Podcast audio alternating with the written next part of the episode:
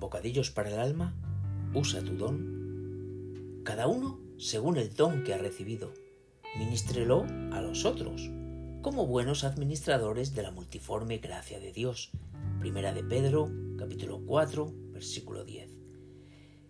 Eric vivía como si no necesitase de nadie. En cierta ocasión, mientras un incendio destruía la casa de un vecino y todos corrían de un lado para otro tratando de ayudar, él miraba de brazos cruzados. Entonces alguien le preguntó ¿No vas a hacer nada? ¿Te vas a quedar mirando solamente? Y él respondió Cada uno cuida de su vida, levantando los hombros, y se alejó como si nada estuviese sucediendo. La indiferencia parece ser el mal de nuestros días. Las personas están tan ocupadas en resolver sus propios problemas que llegan hasta el punto de pensar que son las únicas que existen y que necesitan de ayuda.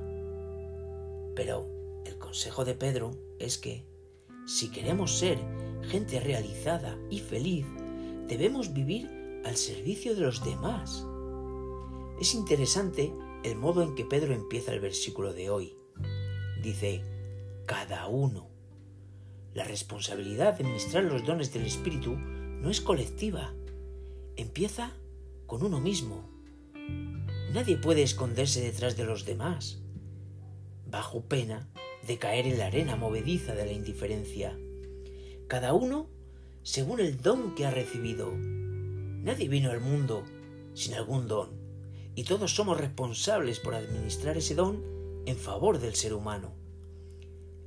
Ejercicio del don para ayudar al semejante hace de una persona un ser altruista y victorioso.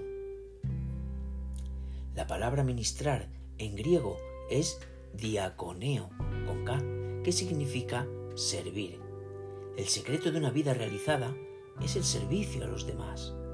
Vivir solo en función de las propias necesidades, sin prestar importancia a las necesidades ajenas, convierte el corazón en un pozo de egoísmo.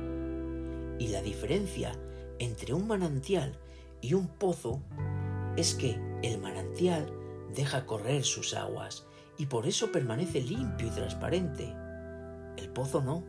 El pozo guarda, retiene y esconde. Con el tiempo, sus aguas se corrompen y solo sirven para provocar la muerte. Tómate este nuevo día, el día de hoy, como un día de servicio. Aprovecha cada minuto para usar el don que Dios te dio en favor de otros. Edifica vidas. Haz felices a las personas que están a tu lado. Y recuerda el consejo de Pedro. Cada uno, según el don que ha recibido, ministrelo a los otros como buenos administradores de la multiforme gracia de Dios.